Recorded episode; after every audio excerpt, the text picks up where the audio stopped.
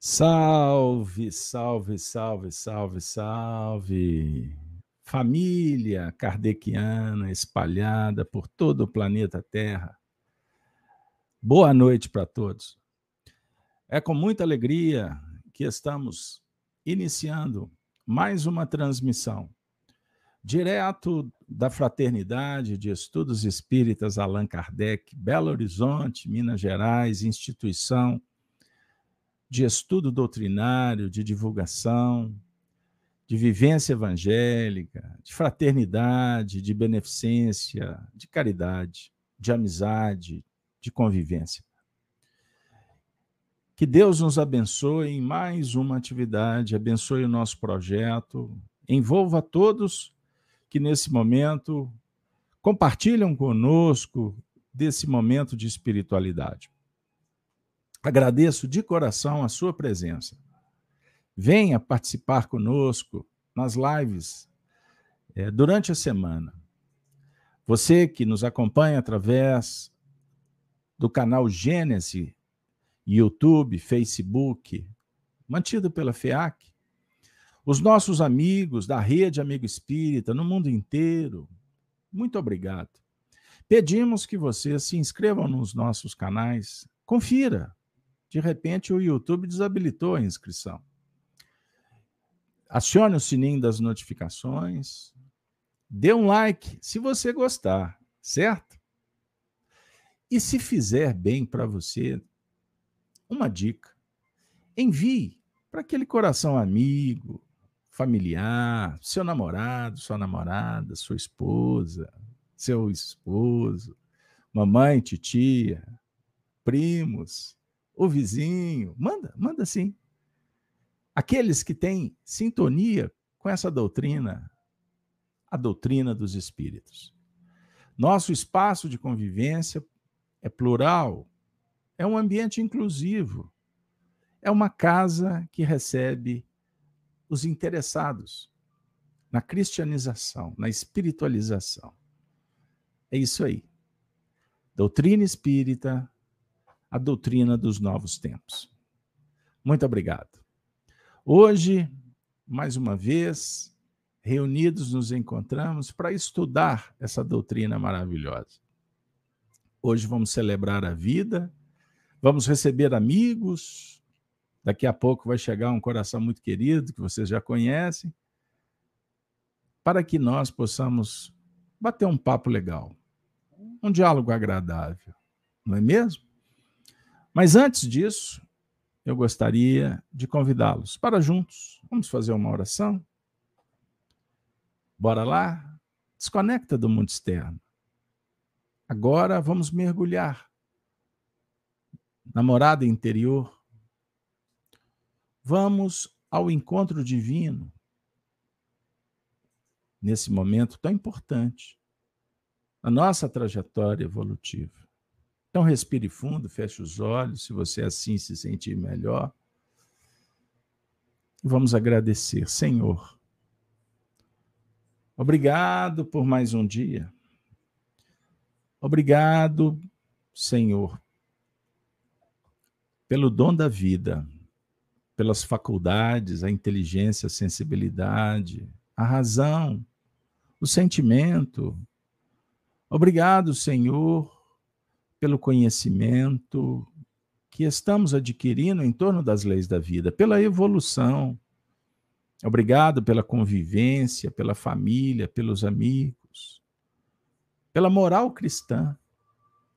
Obrigado, Senhor, pela oração, pela meditação, pela interação com os espíritos amigos, representantes do bem, da virtude, da justiça que nesse momento possamos unidos em prece, agradecer e, e também pedir, pedir pelos que sofrem, os miseráveis, os pobres, estropiados, do corpo, da alma. Atenda os feridos, os doentes aqueles que estão caminhando para a desencarnação, Abençoe os seus familiares que passam pelas provas, como também te pedimos pelos encarcerados, nos presídios, mas presos nos sistemas, na rotulação da sociedade, algemados psicologicamente nos dramas, sem consciência, sem condição de se libertar pela ignorância. Abençoe a todos. Como te pedimos, pelos espíritos que sofrem nas regiões purgatoriais, nos ambientes de reparação, de arrependimento, ó Senhor, ser bendito. Como também te pedimos, Senhor, por todo o nosso planeta Terra, essa nave maravilhosa que viaja no cosmos, que o nosso planeta Água, Amor, seja envolvido por luz, por bênçãos, que toda a humanidade possa receber nesse momento, Senhor, a tua luz, através dos teus representantes, em especial Jesus Cristo, o modelo, o tipo perfeito, o professor, o amigo, que nos auxilia, nos conduz mas também o Cristo interno, Deus em nós. Que esse momento possamos senti-lo nos abraçando, nos envolvendo, nos auxiliando a modelar o nosso caráter, a nossa conduta. Cristo em nós, por nós, para nós, Cristo no coração, Cristo na nossa vida. Cristo na nossa família, Cristo na sociedade, Cristo no nosso encontro virtual, espiritual, na nossa live, Cristo, o motivo de estarmos aqui. Obrigado, Jesus, por tantas bênçãos. Suplicamos aos espíritos que coordenam o projeto da Fraternidade de Estudos Espíritas, Allan Kardec, que possam nos guiar, nos inspirar no bate-papo, no diálogo, no encontro da noite. Que seja benefício, que seja caridade, que seja benevolência, que seja indulgência, que seja perdão à nossa live. E que a gente possa, depois dessa aventura, dessa viagem que a nossa passagem está sendo carimbada com tanta bondade, que a gente possa chegar na estação final, felizes pela boa companhia, pelas paisagens, pelas imagens, que a viagem vai sugerir, pelas reflexões, que a gente possa chegar em paz nos domínios do coração. Que o nosso ambiente da internet seja protegido contra as forças negativas que possam tentar desviar o roteiro, criar cisânia, que o nosso ambiente seja prioritariamente definido como um cenário de terapias. Que o nosso papo seja libertador e pacifique. E assim, com muita alegria no coração, nós damos por iniciado mais um estudo na FIAC. FIAC Minas. E hoje, com muito carinho, nós vamos receber o nosso companheiro de Rede Amigo Espírita, de lives, de encontros, que veio carinhosamente nos brindar com seus conhecimentos, com a sua experiência, com as suas pesquisas, com a sua vivência, o nosso querido amigo José Antônio. Zé Antônio, meu querido amigo, seja bem-vindo, boa noite. Dá uma boa noite para a galera. Boa noite, Beto. Que bom estar aqui com você e automaticamente aí com vocês, né? Os amigos internautas que nos acompanham por diversos canais, por diversos meios, né? Isso é muito bom, porque a tecnologia ela tem essa faceta positiva, né? que faz com que nós possamos nos conectar. Né? As distâncias foram encurtadas, a virtualidade proporcionou esse aproximar de corações, este aproximar de reflexões, facilitando este diálogo né, que pode fazer com que novas ideias surjam no nosso coração, na nossa consciência, né? E assim nós possamos expandir um pouco mais o nosso conhecimento. É um prazer muito grande estar de volta aqui. Muito obrigado pelo espaço. Aí, valeu, meu querido amigo Zé Antônio. Pessoal, é, vocês sabem que no nosso Instituto do Bem, na nossa casa singela, essa casinha aqui no cantinho aqui de Belo Horizonte, a FIAC, que é um espaço fundado para estudar Espiritismo e praticar Espiritismo, estudar Evangelho, trazer Jesus para nos auxiliar. Nós não nos preocupamos muito com protocolos, mas, naturalmente, por uma questão de elegância, de nobreza, de educação que o trabalho exige, eu vou rapidamente apresentar o Zé Antônio para aqueles que não conhecem. Acredito que quase todo mundo conhece o Zé, né? O Zé é o nosso amigo lá, da, lá do cantinho. A gente já bateu muito papo ali na cozinha, né, Zé Antônio? Comendo Verdade. um pão de queijo mineiro, um cafezinho, um chazinho ali. Um papo sempre muito agradável. Mas o Zé Antônio da Cruz, pessoal, ele nasceu em 20 de junho de 1975. Poxa, é isso aí, meu amigo. 46 anos, natural de Catanduva, São Paulo. Atualmente reside na cidade de Icém, São Paulo. O Zé, meu amigo, é acadêmico de psicologia em processo de formação. Tem muitas experiências na área da educação, já fez muitos cursos de especialização, enfim. Ele é coordenador do projeto Humanizante e Educadulto, atuando em áreas de pesquisa relacionadas à educação em valores humanos, psicologia positiva, filosofia, voltados ao desenvolvimento de uma educação intelecto-moral para a família, vinculado ao Centro Espírita Caridade de Icém, São Paulo. Olha aí. Eis o nosso amigo Zé Antônio. Recordo-me com muita saudade quando conheci o Zé pessoalmente. Aquela viagem que fizemos, se não me engano, lá pelo ano de 2013, 2014, não, não sei ao certo. Quando nós fizemos uma, uma jornada em Jales, regiões próximas, que nós ficamos, eu, Zé Antônio, é, o Zé Aparecido, o André Sobreiro, né? é, o nosso. Nós ficamos hospedados é, na casa da Jane Maiolo, tá lembrado, amigo?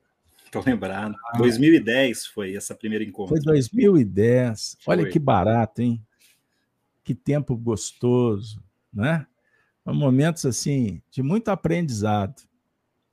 E nós é, tivemos, então, a partir daí, momentos de trabalho, né? é, momentos de interação, enfim. E o Zé já, já esteve aqui conosco várias vezes, e nós temos o hábito de, de vez em quando, né, Zé? A gente troca umas figurinhas, a gente conversa sobre temas doutrinários, é, a gente aprende, né? Trocamos experiências uns, uns com os outros, e vamos seguindo em frente. Pois bem, e dentro dessas, desses bate-papos, é, nós tivemos o ensejo é, de. É, ah, Zé Antônio, nós estamos esquecendo do Arnaldo. O Arnaldo estava conosco naquela viagem. É, Arnaldo é verdade. O Arnaldo, é, grande, grande Arnaldo. Abraço, é. Grande abraço para o Arnaldo. Pois bem, então nesses nossos últimos debates, uma vez que temos uma tarefa muito, muito importante para o nosso crescimento e de muita responsabilidade, porque falamos para a comunidade espírita para, e para interessados, visitamos casas espíritas e etc. É, lidamos com jovens, com famílias. Como o José Antônio participa desse projeto aqui, é, declinado, enfim. E um dos nossos temas é, sobre o que anda acontecendo no mundo. Então, no nosso último bate-papo, semana passada, eu falei assim, José Antônio, vamos fazer uma live juntos? Vamos lá na FIAC? Uma vez que o canal Gênesis, em parceria com a Rede Amigo Espírita, nós temos o ambiente de estudo, o ambiente de informação, dos debates, das entrevistas e etc. E também nós temos o nosso ambiente de opiniões. Então é interessante que numa imprensa séria, o jornalismo pautado na ética, ele se revele quanto os aspectos noticiosos e opinativos. E o que a gente vê na atualidade é que há uma, uma dificuldade de definição. Então, há momentos que não, se, não sabemos se é uma informação, se é uma opinião, e com isso a gente muitas vezes é, se esbarra em narrativas complicadas. Enfim, o cenário que vivemos atualmente é muito complexo. E nós temos sido visitados por muitos companheiros que nos pedem abordar temas atuais. O nosso enfoque doutrinário é o estudo da codificação e com as suas obras subsidiárias. Nós não precisamos de tocar em determinados temas que fazem parte do, dos debates da atualidade, é, revestido com a temporalidade. Por quê? Quando nós discutimos espiritualidade, moral, ética, os assuntos são atemporais, eles são permanentes. O que a gente debate agora foi debatido há 50 anos atrás, aqui. E será daqui a 200 anos. Por isso é que Jesus, quando apresenta parábolas e ele conversa de uma forma figurada, a ideia é que a gente se aproxime do símbolo, retire o que está guardando, o que está guardado, certo? Então, quando nós falamos das leis morais do livro dos Espíritos, na linguagem espírita, quando nós fazemos a análise do que acontece à nossa volta, no momento atual, histórico, as deduções são naturais. Mas, nada obstante, por que não a gente abrir para dialogar de uma forma fraterna, respeitosa, isenta, sem nenhuma preocupação em agradar quem quer que seja, mas tratar os temas com sinceridade, com, vamos dizer assim, com honestidade, com clareza. Inclusive, porque nós nos responsabilizamos com as nossas opiniões e pagamos o preço por elas, são escolhas. Então nós estamos aqui, não na condição, eu gosto muito de dizer isso, a mídia influencia. O canal Gênesis não objetiva influenciar ninguém. Nós propomos um estudo. Nós podemos estimular, motivar as pessoas a se aproximar de um conteúdo doutrinário evangélico. Mas as nossas opiniões têm o mesmo peso que a opinião de qualquer um que aqui frequenta. Então não somos, não nos arvoramos de doutores, de detentores da verdade, absolutamente. Então nosso trabalho ele visa é, trocas de experiência, conhecimento inclusivo, é o trabalho plural. Então, nós temos pessoas de várias religiões que participam conosco, que gostam do nosso modo de fazer espiritismo. E o que eu digo sempre, o que é mais importante do trabalho é fazermos amigos. Porque amigo é para sempre. Pontos de vista, eles se modificam à medida em que a gente vai se aproximando da verdade com V maiúsculo. O problema é quando a gente se aproxima de uma informação e julga que essa verdade ela substitui uma, uma verdade eterna. A verdade verdadeira está em Deus. Nós temos pseudos-verdades. E como afirma Pascal na Revista Espírita, existe uma verdade que deveria ser, e nem sempre o é. Então, para brincar com as palavras. Mas o fato é, Zé Antônio, que vivemos num mundo que foi antecipado por Kardec. Quando a gente abre, só como introdução, me, me desculpe, viu, Zé Antônio? fica à vontade. Estou bebendo na fonte aqui. Quando nós abrimos o livro A Gênese, capítulo 18, os tempos são chegados, eu falei uma, farei uma leitura da tradução da primeira edição. Kardec diz assim: somos informados em todos os lugares de que os tempos marcados por Deus chegaram, quando grandes eventos serão realizados para a regeneração da humanidade. Em que sentido deve-se entender essas palavras proféticas? Para os incrédulos, elas não têm nenhuma importância aos seus olhos. É apenas uma expressão de uma crença pueril sem fundamento. Para a maioria daqueles que creem, elas têm alguma coisa de místico e sobrenatural, que lhes parece ser o precursor da mudança das leis na natureza. Essas duas interpretações são igualmente errôneas. A primeira, porque implica na negação da providência.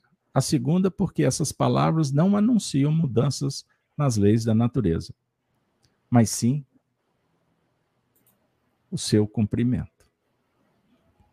O capítulo é extraordinário e eu concluo dizendo, só para sintetizar, fazer um spoiler: cumprimento das leis da natureza. Que leis da natureza são essas? Então, para falar do tema, o que está acontecendo no mundo, sobre a ótica espírita, das leis da natureza que estão se cumprindo, vamos começar o nosso bate-papo? Zé Antônio, entra na vibe, a palavra é sua. Daqui a pouco eu te interrompo com alguma pergunta. Tá ótimo, meu querido. Excelente introdução, nos faz pensar muito, nos abre a mente, né? E é sempre bom né, poder ter como base esses argumentos de reflexão. Eu gosto muito de trabalhar com provocações, mas uma provocação que leva em profundidade a uma reflexão que nos incomode a ponto de eu questionar o meu agir, o meu pensar, o meu sentir. É muito interessante quando nós começamos a entender o evangelho como uma proposta de educação, de psicoeducação, que vai trabalhar o nosso interior nas vertentes espirituais, intelectuais, psicológicas, ecológicas do ser, vai nos despertando, nos despertando para valores que vai exigir primeiramente este código moral tão bem colocado por Allan Kardec na introdução do Evangelho segundo o Espiritismo, ali no objetivo da obra, este código divino, este ensino moral do qual é o objeto de estudo do Evangelho segundo o Espiritismo, ele se ocupa da nossa essência, de ensinamentos relacionados ao nosso despertar espiritual. É um alimento para a alma. Porém, para que eu possa melhor aproveitar e usufruir desta educação de primeira grandeza, vamos dizer assim, é, que nos foi trazida por um espírito nobre, de dimensões muito superiores, muito à nossa frente, à frente das ciências dos tempos atuais, à frente da sabedoria dos tempos atuais que vivemos no planeta Terra e não desmerecendo a nossa o nosso conhecimento, a nossa sabedoria, porque logramos muito. Temos que considerar isso. Mas esse código divino, esse ensino moral, primeiramente, ele tem uma exigência. Eu preciso trabalhar a mim mesmo para poder ver essa riqueza. É interessante, não é? O pedido de Jesus, dentro destas lições, que tem como uma das regras bases e máximas do seu ensinamento, acima deste é somente o amor a Deus. Esta regra básica, do qual dou exemplo agora, do amor ao próximo, de amor, de amar o próximo, ela só se dá em plenitude e no concreto do real do nosso dia a dia quando, primeiramente, eu amei a mim mesmo. Então, o pedido inicial é ame-se, mas não é um ame-se egoísta. É um ame-se altruísta. Porque à medida que eu exijo esta reflexão que cura, como um bisturi que vai fazer uma cirurgia, porém de proporções espirituais, eu vou encontrar em mim material abundante de reflexão, material abundante para que eu possa aprofundar nas reações que eu estou vivendo no meu dia a dia, na minha circunstância de vida, causas e efeitos, estamos falando aqui. Eu vou compreender o porquê passo por determinadas experiências na minha vida. É claro que existe aquela experiência de rotina do dia a dia, nada é descartável, entenda isso. Mas há aquelas é, experiências que o próprio dia a dia se encerra nela, não é? Se conclui. Ela só vai ficar comigo se eu ficar alimentando, ruminando, são coisas passageiras demais. Mas eu falo para além destas experiências, aquelas mais profundas, que eu sei que tem a ver comigo, que eu sei que toca profundamente na minha alma, que faz com que eu tenha uma noção do que é aproveitar o meu tempo aqui é? de uma maneira mais real, com mais qualidade, com mais benefício, que faz com que eu possa refletir acerca dos problemas fundamentais, em princípio em mim, aqueles que eu preciso de fato resolver, me entender, compreender, crescer em espiritualidade. Né?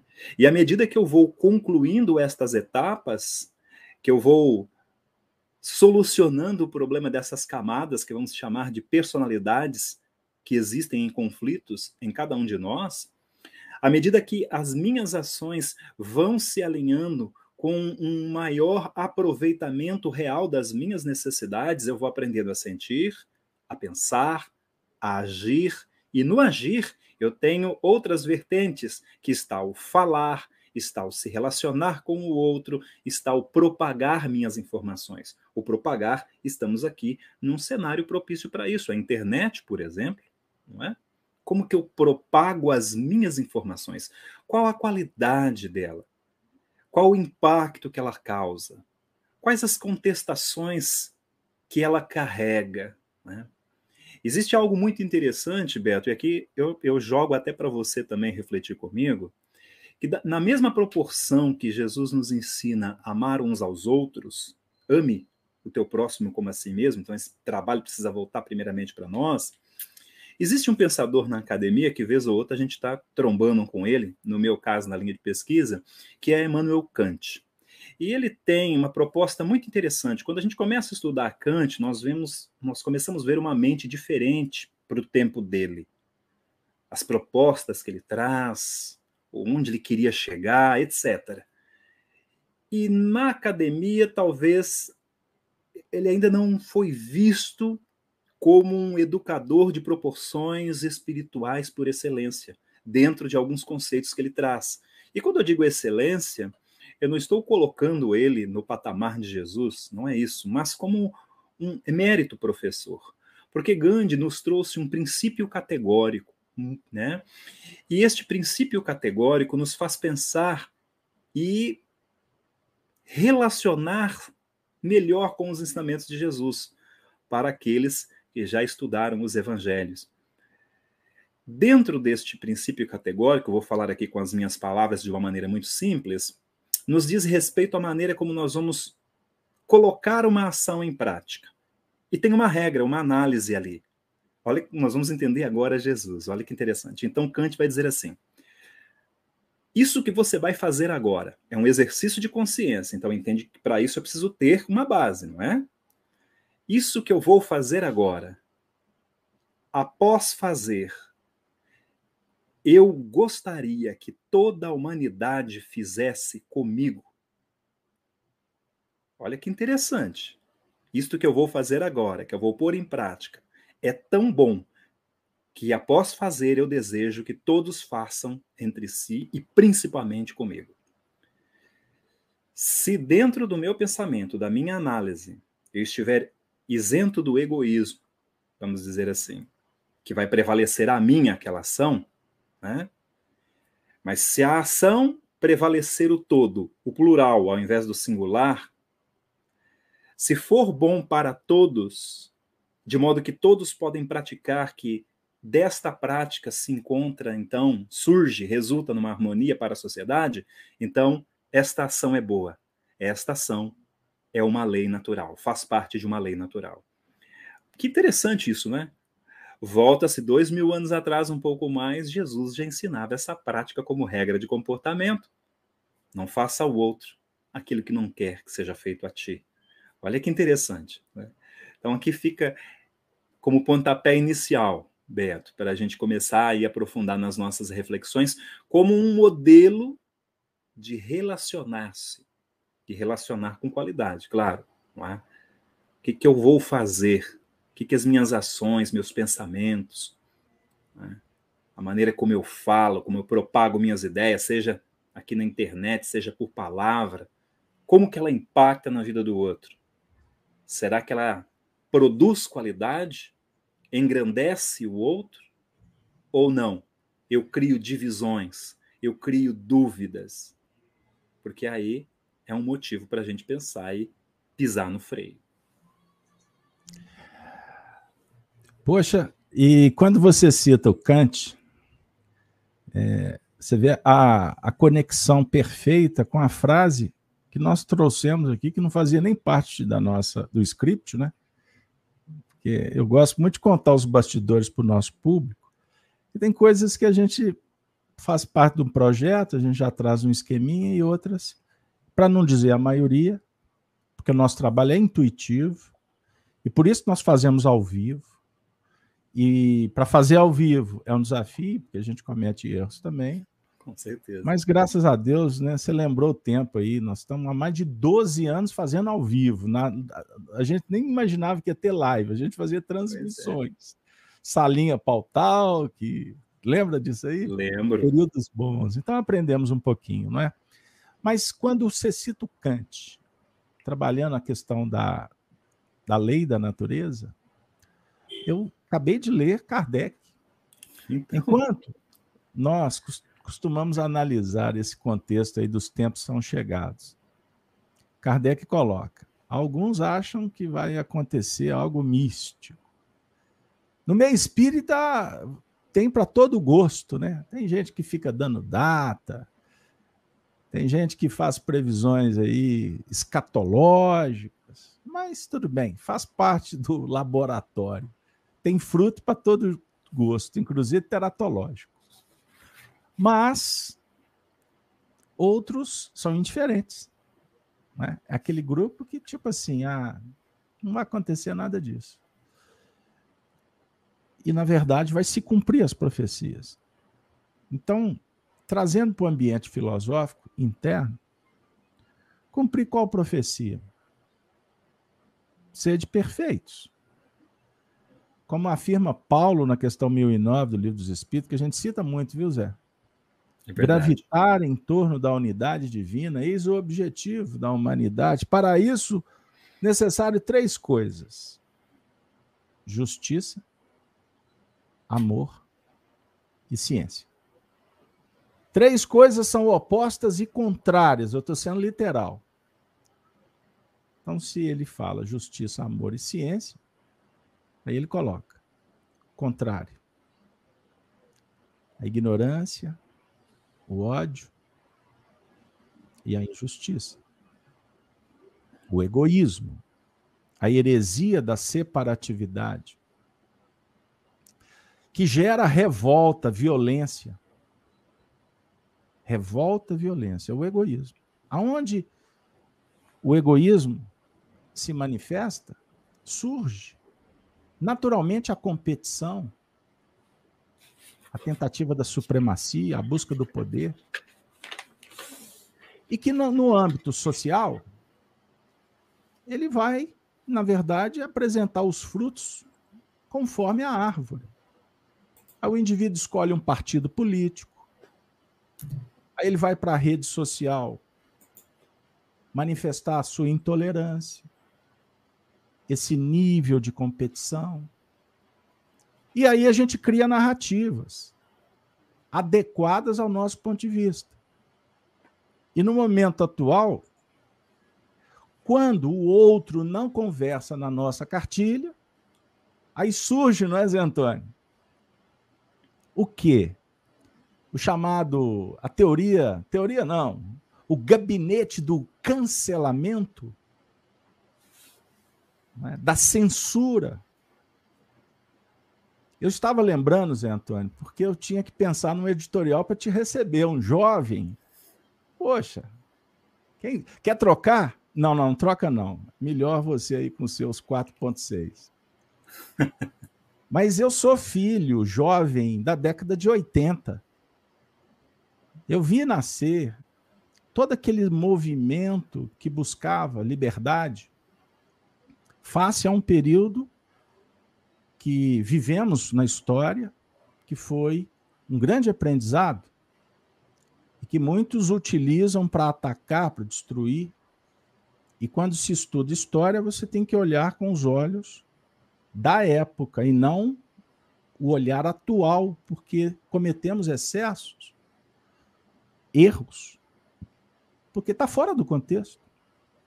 Não é?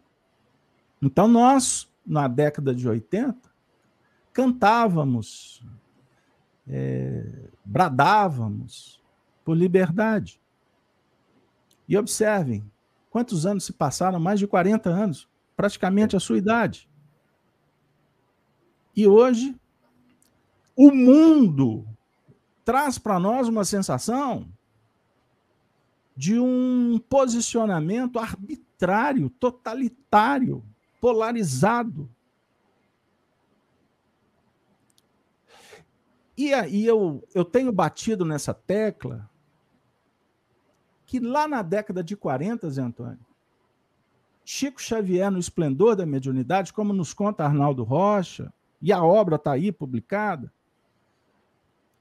publicando aquela quantidade de livros falando da importância do amor, da relação, da família, do respeito, da organização. Emmanuel falando de um Brasil no futuro, coração do mundo, pátria do evangelho, o que para alguns espíritas se tornou até ufanismo. Aquele grupo que polariza dentro do próprio movimento espírita, atacando, criando esse gabinete da verdade absoluta desde que me interessa. Perceberam? Desde que me interessa, porque se não me interessar, é fake news. é do outro partido, porque partiram o povo de um lado e de outro. Eles, nós passamos a rotular as pessoas. Então, hoje, é muito fácil. Quando você não concorda, você classifica a pessoa como a gente faz com as coisas. Você é isso, você é aquilo, você é aquilo outro. Zé Antônio, esse assunto é muito legal. Eu acho que uma live só não dá. Mas eu vou provocar, já que você falou de provocação. Eu peguei um texto num portal, um portal da imprensa alternativa, porque está difícil a imprensa por aí, a imprensa antiga e encontrei o seguinte editorial para você, e vou jogar a bomba no seu colo. Nós vivemos, num, isso é uma visão materialista. Claro. Nós vivemos numa sociedade em decadência. Sentimos o mundo ruir ao nosso redor sem compreender por que existem pessoas aplaudindo. Nas ruas, caminhamos em meio ao lixo. Em casa, sentimos medo, ainda que cercados por muros altos, cercas elétricas, arames farpados. Afinal, onde vamos parar? Em que mundo vivemos? A proposta, no nosso caso agora, é que nós precisamos, quanto movimento espírita, descermos do muro e dialogarmos com clareza, com respeito. Por quê? Afinal, onde vamos parar? Em que mundo vivemos? Como aplicar espiritismo sem negociar com as imperfeições, sem ter interesse em frequentar uma tribo e ser acolhido por ela? Nessa história de ficar bem com o vizinho, e a gente está vendo num processo transitório, no momento histórico, muitos valores sendo rotulados, inclusive, como antigos, conservadores, da ala da direita. Isso aí é do partido tal. E, gente, que loucura! Nós estamos acreditando numa teoria de que os valores morais estão envelhecidos. E o que é pior, as religiões sendo desrespeitadas, todas elas. E os nossos filhos, os nossos amigos, a sociedade, com a, vendo na prática uma previsão de Jesus que está no Evangelho de Mateus, no capítulo 24, no sermão profético. Naqueles dias, Verdade. Parabéns. de guerra, falsos cristos, falsos profetas, porque agora tudo é fake news se não te atender. Eu escutei outro dia, suas ideias não correspondem aos fatos. É uma narrativa de um fato. A se cumprir uma profecia de um escritor inglês do, do início do século XX que disse: chegar-se-á um tempo em que teremos dificuldade de provar que a grama é verde. E Jesus fala assim: e nesses dias até o amor esfriará. Falei que eu ia jogar a bomba no seu colo? Ou é Bom, é um, você, um estalinho? Você pegou um, um caminho maravilhoso e principalmente alinhavando com o sermão profético, que é uma das passagens assim que eu tenho como norma orientativa no Evangelho. Eu busco analisar o agente por trás da palavra e o agente por trás da palavra é uma mente de primeira grandeza, que provavelmente estagiou em muitos mundos que teve situações parecidas com o nosso. Né? De longe, nós somos os primeiros e os últimos. Então, ter uma visão cósmica, não é? é da vida é o esperado para aquele que busca alimentar a sua espiritualidade. Né? Aqui falamos de uma cosmoeducação, que é a educação de Jesus, porém compactada a uma linguagem para uma época, falada por meio de alegorias, frases específicas, utilizando-se de símbolos para poder fazer com que aquele elemento principal e primordial da mensagem não fosse alterado, ou seja, inatacável e continua assim até os dias atuais. Tanto que mereceu o ensejo da citação na introdução do Evangelho segundo o Espiritismo como objetivo da obra, Kardec chega ao ponto de dizer que os evangelhos, quando bem compreendido, é a chave para a boa civilização, porque ele diz respeito à vida privada, particular e social. E uma vez entendido este código divino e moral, que tem como base nortear os nossos comportamentos, nós conseguimos então aí um ponto em comum de equilíbrio para a sociedade. Né? Mas temos aí um detalhe muito significativo que é o egoísmo e as muitas verdades de cada um. Eu posso defender uma verdade, por exemplo, porque estou ferido.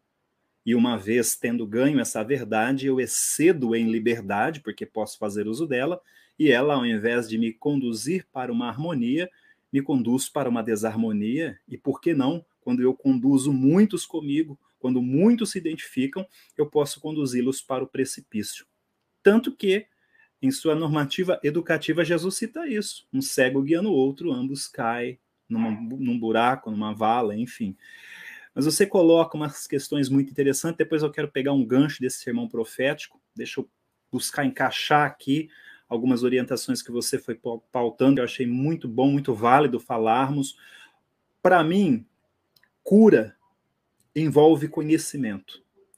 E a humanidade está gravemente ferida. E a menos que nós, seres humanos, despertemos para isso, fica difícil promover uma cura real. E a cura real tem uma chave que se chama espiritualidade. Dessa espiritualidade, nós começamos a compreender as grandes, é, é, as grandes verdades da vida, verdades fundamentais.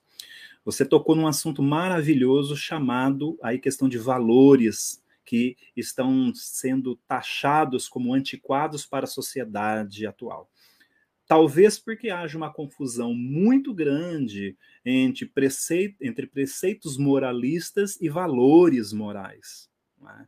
Então, quando nós falamos de uma educação do espírito que nos ensina a trabalhar a nós mesmos para que nós possamos ensinar e servir, nós estamos falando de uma educação que trabalha o nosso mundo moral. Ela trabalha o nosso mundo moral a ponto que eu vou, pouco a pouco, deduzindo o que é uma lei de harmonia. O que é estar em harmonia, em harmonia com as leis naturais. Tanto que há uma afirmativa dos espíritos que nós só somos infelizes, se não me falha a memória, questão 614, depois você pode validá-la aí se você desejar, Beto, que vai tratar dessa questão e que diz que quando nós deixamos de observar essa lei e nos distanciamos, nós, como resultado, obtemos ou travamos um contato com aquela sensação ou com aquele sentimento que vamos chamar de infelicidade. Mas pegando esse gancho, quando nós falamos então em questões de valores morais, estamos falando de valores que diz respeito aos alicerces que equilibram a nossa vida, né? que geram bem-estar e harmonia, que não olha o outro com um olhar de desdém a ponto de confundir o que é uma opinião e o que é o valor do outro ser humano ter opiniões diferentes que se divergem entre si é muito natural. Eu posso discordar da sua opinião, mas eu não preciso ser violento com você. Agora, nós confundimos o que é respeitar o outro, o próximo, com respeitar a opinião do próximo. A opinião do próximo é algo muito particular. Mas, mesmo que eu não concorde com esta opinião, eu preciso respeitar o outro. Porque a própria opinião dele ou nossa que seja, ela vai nos conduzir para um caminho. E este caminho será o nosso próprio professor. Se estivermos errados, seremos corrigidos pelo tempo. Quantos de nós, se não dermos ouvidos para o orgulho, se o vencermos de fato, deixando de ser egoístas, quantos de nós não vamos reconhecer que talvez até ontem pensávamos uma coisa de maneira rígida e de repente hoje levantamos refletindo, mas será que não existe outros pontos de vista, não é? Então, para encontrarmos uma harmonia para a sociedade, nós precisamos pensar de fato, volto no imperativo categórico ou na lei primordial de Jesus, naquilo que é bom não só para mim, mas o bom plural, que é bom para todos, que beneficia a todos.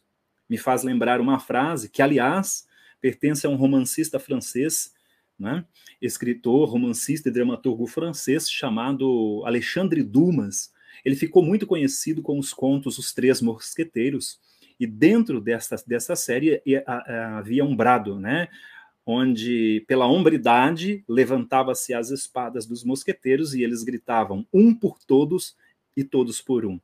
Veja que interessante, esse um por todos e todos por um representa a ética, a unidade, onde a força não esmaga aquele que é fraco, onde ao invés de preconceito ou preconceito, tem aí um entendimento do outro, do universo íntimo de cada criatura, das facilidades e dificuldades. Cura se processa através desse caminho. E enfraquecendo valores morais, vamos dizer assim, ou valores de norteamento de conduta, conforme aqueles muito bem colocados dentro do evangelho, é, quando nós enfraquecemos, quando nós demos, damos as costas ao passado, quando nós começamos a cancelar o passado, porque não compreendemos, não temos a capacidade de emergir, perdão, de nos aprofundar, não é, na época, como uma viagem no tempo mesmo, para entender as características do povo, de um costume, de uma época, da ignorância, do egoísmo de até então, Quando temos essa dificuldade, nós julgamos e nós cancelamos. E se eu cancelo, se eu negativo, se eu afasto de mim, eu não tenho condição de aprender, eu não travo um contato. Por quê? Porque eu não quero que aquilo me incomoda. Incomodar dói. Incomodar exige de mim alguma resposta. Como eu não sei fazer nada diferente do que a rebeldia, porque eu só penso em mim, é uma visão singular, ímpar, ou naqueles que pertencem à minha tribo, vamos dizer assim, então eu quero uma liberdade para usá-la, talvez, talvez, ok? Sem afirmações aqui, em excesso. E usando em excesso, eu prejudico a mim mesmo. Né? Quando eu estou em harmonia, eu não preciso provar nada para ninguém. Eu faço, eu ensino, eu sirvo, eu deixo exemplos, exemplos que podem contagiar o mundo. Precisamos tomar cuidado com as nossas rotinas automatizadas, porque se nós não nos avaliarmos, nós corremos o risco de passar adiante comportamentos que têm más qualidades, em nome de uma bandeira de justiça e liberdade. Veja bem, liberdade requer responsabilidade. E quando se fala em justiça, a justiça precisa ser muito mais estudada do que aquela justiça que compreendemos até então. É? A ponto que ela se confunde com o amor, mas ela está sempre acima do amor. É interessante isso, isso é tema para uma, uma outra live, porque senão a gente discorre aqui por muito tempo. E aqui fechando, eu quero ir para uma conclusão para entrar no sermão profético. Quando nós afrouxamos estes valores, é? valores básicos, como a família, eu não estou falando em configuração familiar, queridos. Também é um outro assunto que em outro momento podemos conversar. Estou falando em valores familiares, onde o amor impera para que se possa introduzir uma educação que transforma o ser. Quando esses laços são afrouxados, é? a questão, o livro dos Espíritos já tratou isso. É? Foi como uma profecia essa questão, vamos usar assim essa palavra, tá? Isso é palavra minha, ok? Mas na questão 775, né? de que qual seria para a sociedade o resultado do enfraquecimento, do relaxamento dos laços de fa família, do afrouxamento. Utilizou-se uma palavrinha né, nas edições anteriores chamado recrudescência como resposta, né?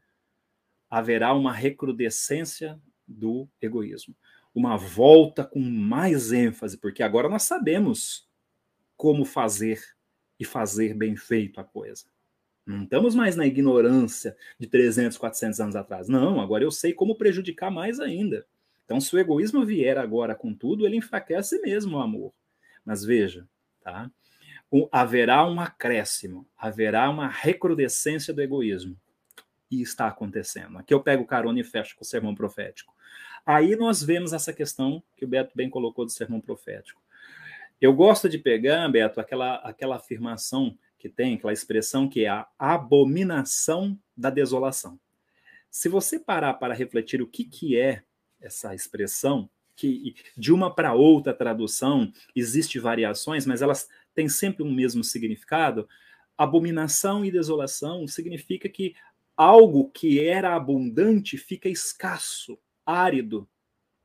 Vamos dizer assim, um deserto interno, uma falta de espiritualidade, uma crise existencial. Crise existencial é uma é, é, gera, não é, problemas sérios para a nossa época, crises de diversas ordens na questão do nosso patrimônio psicológico, tá? E nós estamos vendo aí aumento de estresse, síndromes diversas, depressão, ondas de suicídio. E quando a desolação da abominação, que são essas dificuldades que nos desnorteiam, não é? contestações vazias, opiniões aos milhares, que faz com que gere a dúvida porque eu não alimento-me de espiritualidade. Porque se eu alimentasse-me de espiritualidade, eu não teria dúvida. Eu saberia que existe um norte, um farol. Mas como eu deixo isso em segundo plano, eu não tenho esse farol. Então vem a dúvida a abominação da desolação. Quando ocupa o meu lugar santo, a minha consciência, ela me adoece. Quando a abominação da desolação ocupar os altares santos, os lugares santos, que lugar santo melhor que o nosso coração, a nossa consciência? Quando ocupar esses lugares, então o amor esfriará. Veja que interessante. né, estamos nos distanciando uns dos outros, cancelando, nos afastando, criando preconceitos, dividindo grupo A, B, C, é? dando rótulos, tudo isso muito bem modelado na, na em análise do comportamento, é? Quando nós vamos trabalhar questões comportamentais, nós conseguimos modelar é? um comportamento. E isso, quando é feito várias vezes, repetidamente, insistentemente, nós vamos consumindo esses dados, essas informações, café da manhã, almoço, jantar, séries, jornais, internet, etc. Aquilo vem aos montes eu vou me distanciando da espiritualidade que eu deveria travar contato. O que eu acho que eu vou aprender e ter como um hábito? Fica aqui uma provocação para nós. Zé, meu querido amigo, é, e você foi muito feliz quando falou sobre a liberdade, né? Que isso a doutrina espírita, Kardec dialogou com os espíritos e nos dá, deixa muitos ensinamentos sobre o tema. Uma coisa é a, a liberdade com responsabilidade, a outra coisa é querer ser livre para gozar, para viver o materialismo até quando der, o hedonismo, o sexualismo. É, são temas que são tão complexos que a gente é, recebe, a gente atende muitas pessoas, muitas pessoas nos consultórios, nos centros espíritas, pais, educadores, pessoas dizendo assim: eu não posso nem manifestar mais a minha maneira de viver. O que, que eu fiz a vida toda, como é que foram as tradições, porque é, existe uma intolerância, existe uma, uma, uma violência constrangedora. Um companheiro me disse assim: será que essas pessoas não estão observando que elas estão implantando uma ditadura que não está vindo de cima para baixo, embora a gente sabe dos interesses dos poderosos que querem tirar sim o direito de manifestação. Nós vivemos num país republicano, democrático, que atualmente nós temos presos políticos por conta de opinião. Aonde que nós vamos parar? Mas essa ditadura pior, ela está vindo das bases. Das bases. Então vosão de entregar para seres atormentados e matar-vosão e sereis odiados de todas as gentes por causa do meu nome. Nesse tempo, muitos serão escandalizados e trair-se-ão uns aos outros, e uns e outros serão, se aborrecerão. A iniquidade vai se multiplicar. E você foi no ponto. Divisão para todo lado. No mundo antigo era pax romana, dividir para imperar. Então, a gente está vendo como que nós estamos divididos? Pais contra filhos, filhos contra pais, irmãos contra irmãos, mulheres contra mulheres, mulheres contra homens, homens contra as mulheres. Esse diálogo em territórios complexos que não vem ao caso a gente citar. Não precisa, todos nós sabemos. Mas e o respeito? Então você foi muito feliz, meu querido amigo, quando falou que para ter cura é necessário primeiro reconhecer a doença, aceitá-la e procurar ajuda. Com certeza. Então eu vou, eu vou, eu vou colocar uma frase aqui que você estava aqui no script, você citou sem saber. Que bom. Nós não precisamos de fazer nada para provar quem somos. Você não precisa provar quem você é. E muito menos ser subproduto do que o outro exige do que a sociedade impõe. Você é espírito. E diga-se de passagem, para dialogar, para se relacionar, você primeiro precisa de dialogar com você mesmo. Você precisa de amar a você mesmo, como o Zé falou. E amar passa pela gratidão. Você desenvolve esse potencial da gratidão na sua intimidade, essa virtude, ser grato à vida. Você agradece o corpo que você tem? Eu agradeço muito aos amigos que me toleram, a família que me abençoa. Mas a gente chega num determinado momento da nossa trajetória, Zé Antônio, que a maturidade, entre aspas, porque somos infantis, nos coloca na seguinte condição: eu não tenho que provar nada para ninguém. Eu tenho que provar para mim mesmo. Eu preciso ser fiel, ser sincero à minha consciência. Gente, isto tem a ver com um espiritismo prático. E olha, e vai uma dica. Quem foge da briga, é uma frase que eu peguei outro dia. Quem foge da briga age com sabedoria e amor à vida, a si mesmo e aos entes queridos.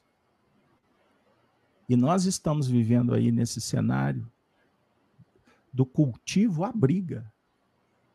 Muitas vezes estamos duelando, como no século XIX, nos tempos de Kardec, Antônio, por causa de honra, de escrúpulos. Tem pessoas que estão preocupadas em serem difamadas. Mahatma Gandhi nunca preocupou com isso, porque ele estava em paz com a consciência. O Chico nunca foi unanimidade no movimento espírita. Essa geração nova precisa de saber disso. Ele foi perseguido, o médium foi vampirizado, tentaram tirar dele tudo, e até hoje, até a imagem dele é explorada. E ele caminhou ereto, com dignidade, deixando passos, pegadas de gigante. E afirma a filosofia que os grandes homens são medidos pelo tamanho de suas generosidades. Certeza. Zé, meu amigo, eu vou te fazer uma pergunta. Você tá. está num ambiente acadêmico. Como é que anda esse cenáculo? Conta para nós. É bastante dentro delicado. Contexto, dentro desse contexto. É muito delicado. É, na hoje, né, em dia, é, você percebe claramente, não é, qual o posicionamento é, ABC, assim, vamos dizer assim, né?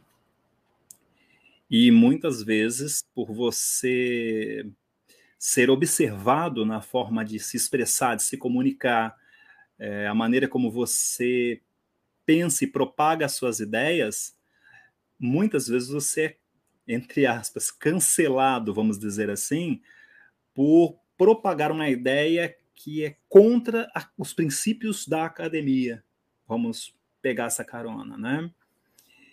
E então eu penso assim, isso, esse recado vai para para aqueles que são acadêmicos, enfim, que quer seguir uma carreira por este viés, não é? De ensinar, de passar adiante aquilo que aprendeu, formar outras consciências, né? Outros outros profissionais, enfim, dirigir instituições.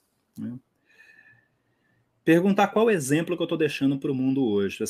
A, a, título né, aqui do tema que estamos trabalhando hoje, o que está acontecendo com o mundo, perguntar para si mesmo né, o que, que está acontecendo com o meu mundo. Por que eu defendo essa ideia com unhas e dentes, sem avaliar de fato o que essa ideia representa para o mundo? Qual o propósito? eu brigo por uma ideia ou eu brigo por um personagem? O meu grito é por um personagem ou é por uma ideia capaz de mudar e transformar para melhor os seres humanos? Porque para eu usar o emblema, conforme nós colocamos ali do Alexandre Dumas, contemporâneo de Kardec, né? nasceu na França do século XIX, é, um por todos e todos por um, eu preciso vasculhar o meu interior. Né? Para eu tomar posse da expressão eu amo o próximo como a mim mesmo, eu preciso me conhecer. Para que eu possa viver de fato uma ação que eu possa chamar de natural, porque ela é tão boa que se estabelece ali, dentro das leis kantianas, um princípio categórico, eu preciso de fato querer fazer algo tão bom. Então nós vemos muitas mentes assim brigando por sua fatia do queijo de acordo com a modelação do comportamento que lhe é dado. Semelhante aos ratinhos de Skinner mesmo, né? prática de laboratório em psicologia, tá? onde a gente modela o comportamento do rato para, após X sonzinhos, X choquinhos, entre aspas, qualquer coisa que seja para modelar, né? X acende, número de vezes que acende uma luzinha, ele ganhar uma comida como retribuição. Se eu não presto atenção de onde está vindo a informação e não vou buscar para além da sua base uma informação que sustenta aquilo que eu levanto como verdade. Para além da base, eu quero dizer o que eu preciso ter uma base de conduta que diz respeito ao amor, ao amor aos seres humanos, ao amor à vida, que me aproxima daquilo que é ecológico que há em mim, para que eu não venha depredar o meu planeta, para que eu não venha colocar meus interesses em cima da segurança né, com relação à vida, para que eu não venha querer defender uma ideia de é, egoísta, vamos dizer assim, né? onde tem de ser do meu jeito e pronto, porque o seu jeito é errado. Então, hoje, a questão da liberdade ela não é muito bem compreendida. Em muitos discursos, nós vemos uma confusão enorme.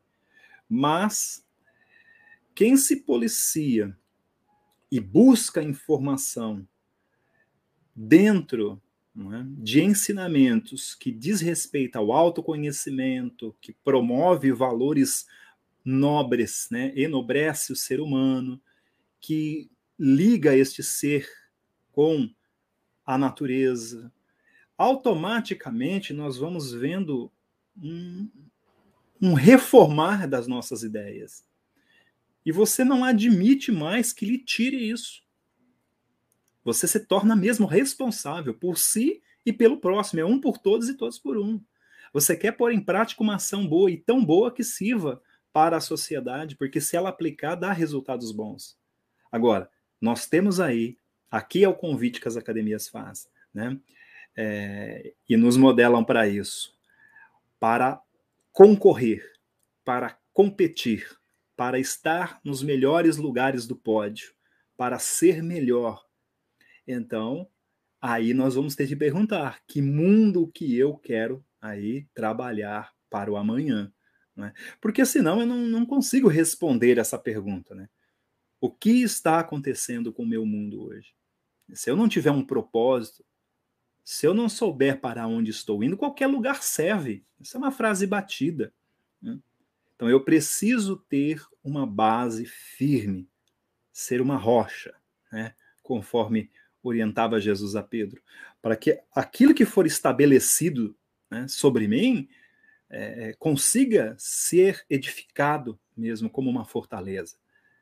Então, pode ser que por falta desse cultivo de espiritualidade, eu até citei há, há instantes atrás aí, nós fazemos isso tão bem com as informações vazias que temos hoje, né? Café da manhã, almoço, jantar, antes de dormir. Nós somos bombardeados, cultivamos e falamos tão bem sobre a vida alheia que nos chega pela internet. Por que não então falar sobre espiritualidade no café da manhã, no almoço, no jantar, não é? Momentos antes de dormir cultivar estes bons hábitos, para que eu possa ver no outro motivo de continuar querendo cultivar uma sociedade, uma sociedade evoluída, que busca na educação um trabalho que visa modificar o ser em sua profundidade. Aqui eu faço uso de uma leitura breve que está no resumo teórico móvel das ações humanas, questão 872, onde, dentro do livro dos Espíritos, vai se tratar não é, a respeito é, de como melhor conduzir essa ambição, vamos dizer assim, pelo autoconhecimento, para que nós possamos libertar da nossa própria ignorância e egoísmo. Tem uma citação ali que vai dizer assim: cabe à educação, mas aqui eu faço uma ênfase linkando com a educação da questão 685A. Não é somente a educação dos livros, é aquela que, que trabalha os caracteres, porque a educação é o conjunto dos hábitos adquiridos. Mas cabe à educação, segundo essa questão 872, corrigir as más tendências, tarefa que executará utilmente quando tiver aprofundado no estudo da natureza moral do ser humano. Isso é maravilhoso, né? Por quê? Porque pelo conhecimento das leis que regem essa natureza moral, esta educação que molda caracteres conseguirá modificar estes comportamentos que às vezes apesar de defender uma bandeira ilusória pró-vida, não é? Eu digo ilusória porque muitas vezes aí é temporário e passageiro, alguns gritos, vai perceber que para além dessas bandeiras está o ser humano. O ser humano que nós precisamos nos aproximar mais. Você falou sobre Gandhi em uma passagem aí e me fez lembrar uma frase que eu vi num documentário. Não me recordo se o documentário chama On. Todos somos um. Pode ser que seja esse documentário, depois vocês procuram aí na internet. Lindo. E a frase que começa ali, de Gandhi, titulada Gandhi, é mais ou menos assim: Quando deixarmos de ver ou de encontrar Deus na figura do próximo, não precisamos mais procurá-lo. Oh, meu amigo, é, essas reflexões são extraordinárias, né? Porque vão, vão abrindo, os ângulos vão se multiplicando aí, a gente tem muito que, que, que considerar, ressignificar. Para mim está sendo um aprendizado, estar tá batendo esse papo com você aqui nessa live tão, tão legal. Eu, eu queria aproveitar aqui para abraçar todos que estão no chat, desde a da Karen, é, ou melhor, desde do Adriano, que foi o primeiro a chegar, e eu não vou ler o nome da galera, não, que é muita gente, graças a Deus. É, eu gostaria de agradecer. É, ao, tem um amigo que é o Tico Iteco, conhecido já de muito tempo. Ele já deve ter participado de live com vocês, Antônio. Chico Ele está falando aqui, aqui, que vivemos uma guerra das verdades. Então, ô, ô Zé Antônio, eu acho que a gente pode conversar com ele agradecendo a manifestação, mas eu, eu, eu tenho usado uma frase, foi essas pérolas que surgem por aí, e eu vou dar essa dica para o Tico e Teco. Porque, na verdade, não são guerras de verdades. Na verdade, são guerras de pontos de vista. Uma coisa é um conhecimento profundo, a outra coisa é um ponto de vista que é transitório, como o Zé Antônio trouxe aí com muita sabedoria. Eu ia até apertar o Zé Antônio no ambiente da academia. Como falar de educação para esse momento histórico em que a cultura é do iPad, né? O iPad, aí vem a resposta rápida, não é? Outro dia eu brinquei com um adolescente ah, muito querido, eu falei assim, poxa, você está estudando a Revolução Francesa. Eu fui ler, ver o livro, uma página, quatro parágrafos, tratando da Revolução, Revolução Francesa, e a orientação é: é isso aqui que cai no Enem. Eu falei assim, poxa, um dos momentos mais extraordinários da história são, meu Deus, quantos milhares de biografias, livros, relatos dos mais diversos pontos de vista tratando da Revolução Francesa. E, muito, e com esse conhecimento, essa que na verdade é uma informação rápida, superficial, de profundidade de pires, como dialogar com uma educação moral nesse cenário de tanto burburinho, de tanta polarização, de tanta disputa em busca do poder e do interesse pessoal, manipulada muitas vezes pelo corporativismo da hidra de, Le, de Lerna, isso a gente estuda no Apocalipse no sábado, né? que quanto, quantas cabeças você cortar, vai aparecer mais. A corrupção que insiste em corroer as bases da sociedade em todos os países. Não pense que é só no Brasil campeão do petrolão, do covidão, do mensalão. Não é, não é só aqui, não, é em todos os lugares. Então, Zé Antônio, com a população aumentando, 8 bilhões. Olha só. Como pensar numa sociedade melhor? Eu vou julgar para você dar uma solução rápida, superficial. Mas é. nós estamos caminhando para as reflexões do último texto do encontro. Vamos lá, vamos trazer o evangelho. Perfeito, perfeito eu indico para aqueles que estão nos vendo nessa live que faça a reflexão é, das questões que eu acabei de refletir há pouco, né? A princípio eu chamei o resumo teórico, é, teórico, né? Móvel das relações humanas, que está na questão 700, 872 do Livro dos Espíritos, e linkei ela com a questão 685 e 685A do Livro dos Espíritos. Estas duas, Beto, por si só, elas já dariam uma beleza e uma resposta com requinte a esta pergunta. Então, fica para aprofundamento de quem está nos acompanhando. É, e eu digo assim: eu sempre gosto de trazer para mim a pergunta, eu faço primeiro no singular. Eu meio que sigo esse princípio categórico, né? Eu posso, às vezes, não conseguir cumprir aquilo. Então, o que, que eu faço? Eu busco não transferir para a sociedade aquela ação que está em mente, se eu não conseguir, né? Eu vou falhar diante daquilo, porque quando você joga algo com muita força para alguém, ou censura alguém, ou fala mal de alguém, entre aspas, colocando como uma contestação, você caiu numa furada, uma faca de dois gumes terrível. Por quê? Porque significa que você nunca mais poderá errar naquele sentido que você censurou. Por isso que há uma proposta dentro do evangelho que a educação deve ser aquela educação moldada na doçura do exemplo, da conduta e da maneira como nós conduzimos nossa vida, claro, além de todas as abordagens que existem hoje, estamos falando dos tempos atuais também. Porém, sem esse exemplo, nós dificilmente conseguimos impactar de fato. Mas indo para essa, transformando isso em uma questão singular, Engraçado que eu tinha feito uma anotação de um pensamento meu. Ela está aqui escrita. E você vem com essa questão para mim. E eu não passei isso para você, porque está no meu rascunho, está aqui, ó. Sem combinar Aí, nada. Então, e, e eu, eu, eu me questionei. Eu vou fazer essa live com o Beto. De onde vai sair as ideias norteadoras? Então, a frase que veio na minha mente é assim: que eu vou, vou pegar um gancho para nós trabalharmos como resposta.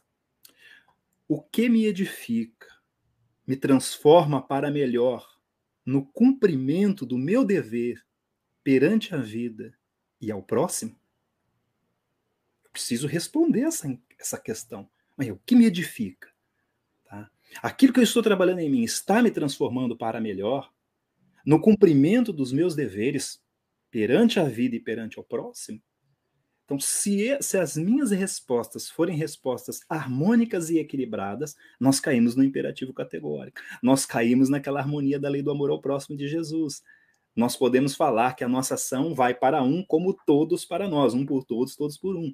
Eu estou brincando dentro disso, claro, fazendo alinhavos, para levarmos nós para dentro do entendimento do código moral de Jesus, sabe? Para entendermos que para pôr em prática esta ação, nós precisamos primeiro nos transformar. Primeiro, perguntar que exemplo eu estou deixando para o mundo hoje. É? Por quê? Porque somente assim eu vou conseguir entender o que é uma sociedade verdadeiramente evoluída sem essas disputas que você falou. Primeiro, combater a educação competitiva. E combater como? Com força? Não. Com exemplos de transformação do nosso mundo moral. Porque uma sociedade verdadeiramente evoluída, tá?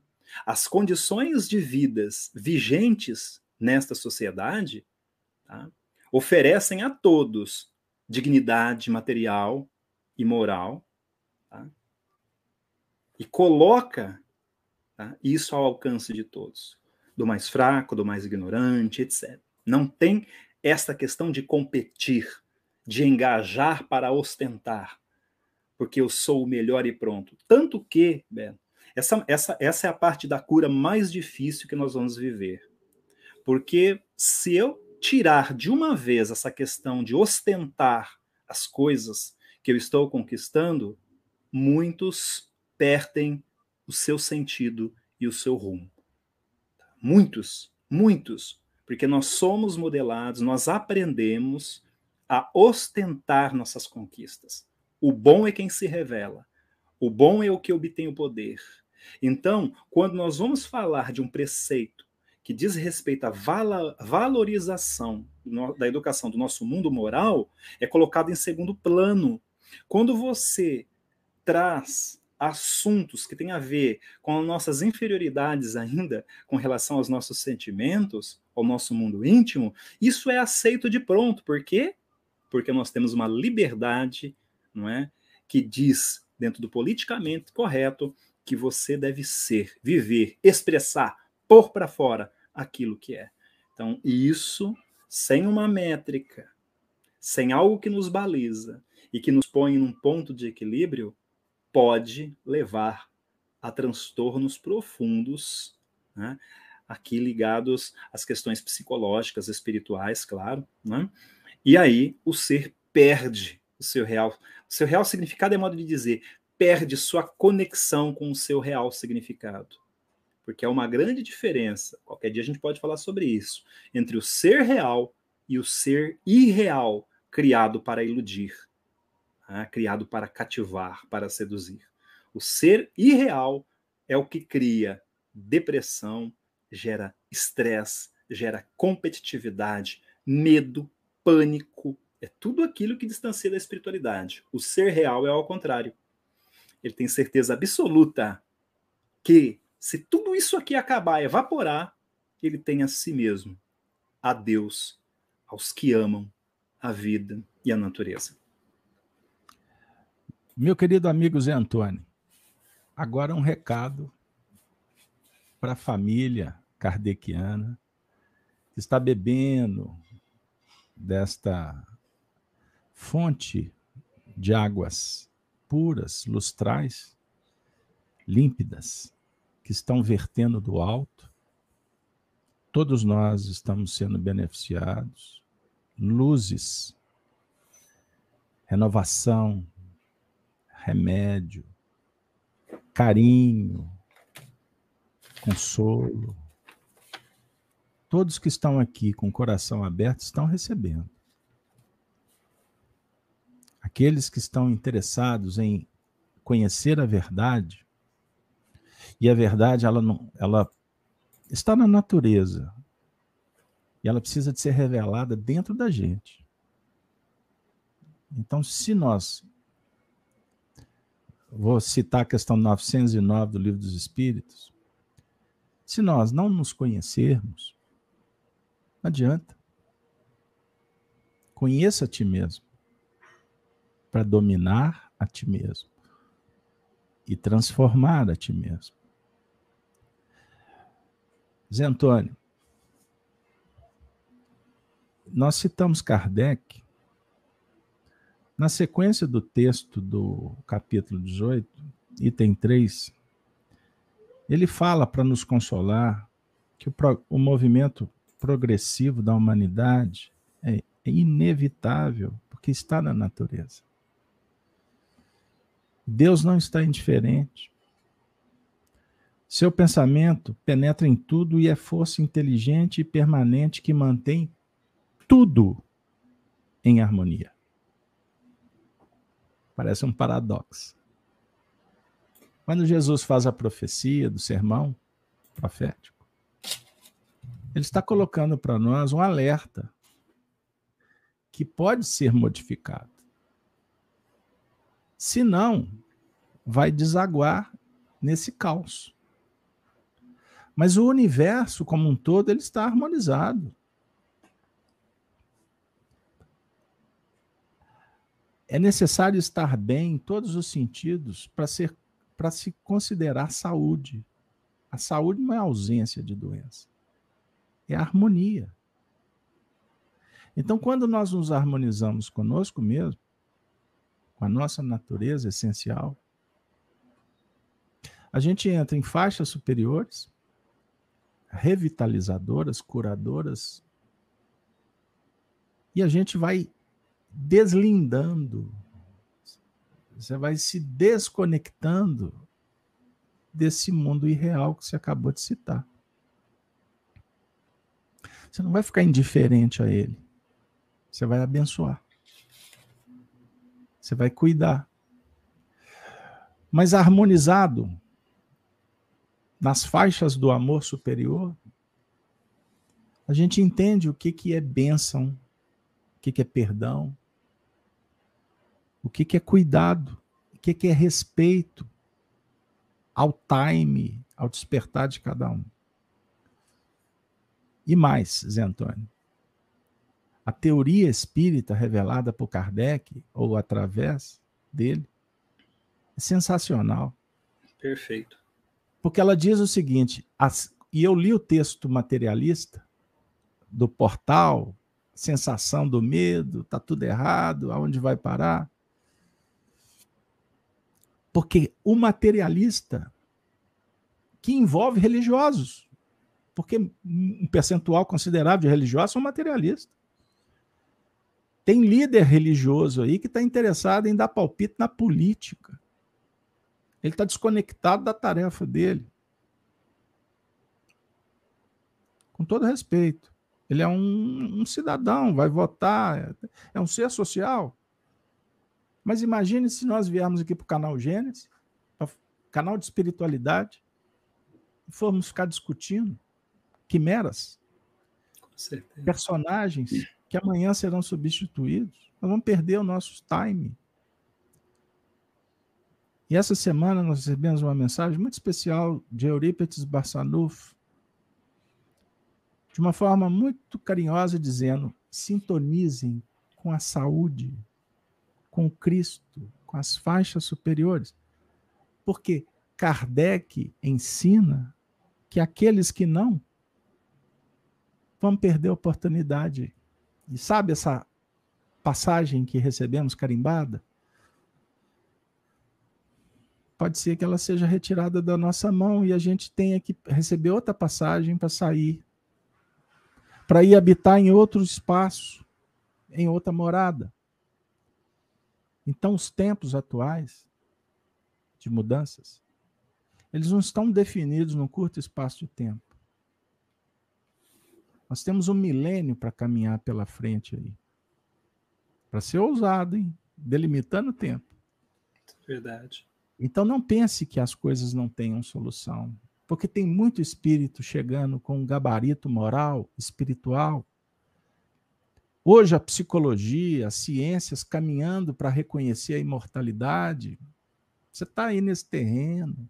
As terapias, quantas estão surgindo a partir do humanismo, do transpessoal, dialogando um espiritismo ciência. Não o espiritismo que vai competir com a ciência, com mas a ciência incorporando reencarnação, mergulho no inconsciente, influência de outras vidas. E, então, não, assust, não vamos nos assustar, mas o Espiritismo será a grande alavanca propulsora da humanidade mas não o espiritismo conforme nós espíritas estamos fazendo, porque estamos repetindo os mesmos erros, fazendo o espiritismo de fora, da roupa, da prática, da obrigação de ir no centro, como nós conversamos outro dia, essa obrigação de ter que fazer assistência social, porque senão, o médium, se você não fizer aí, não é esse espiritismo. É um espiritismo de profundidade. Zé Antônio, eu agradeço Obrigado. E passo a palavra para você despedir do nosso grupo, porque chegamos no momento de encerrar.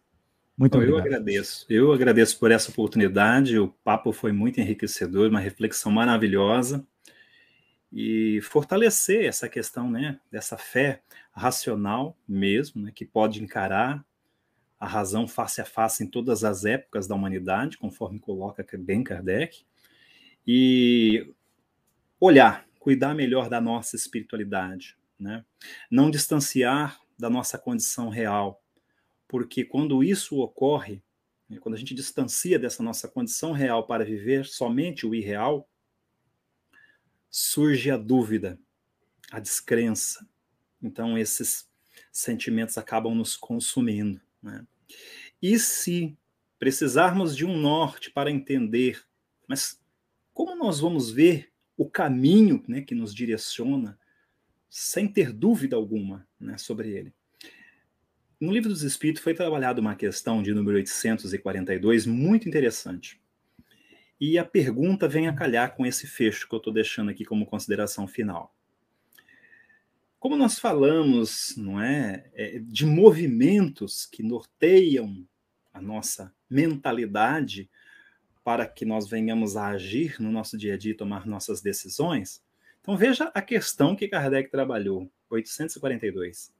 Como todas as ideologias têm pretensão de ser a única expressão da verdade, por que sinais podemos reconhecer a que tem o direito de se apresentar de ser validada como tal.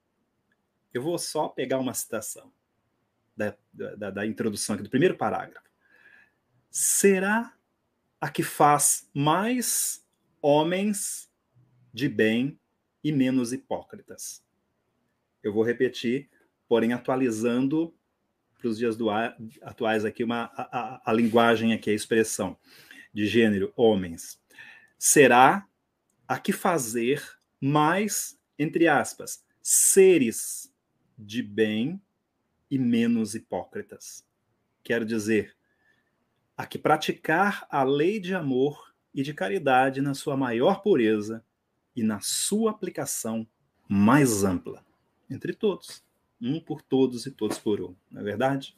Fica aí, então, nossa dica de leitura nessa questão maravilhosa para vocês se aprofundarem.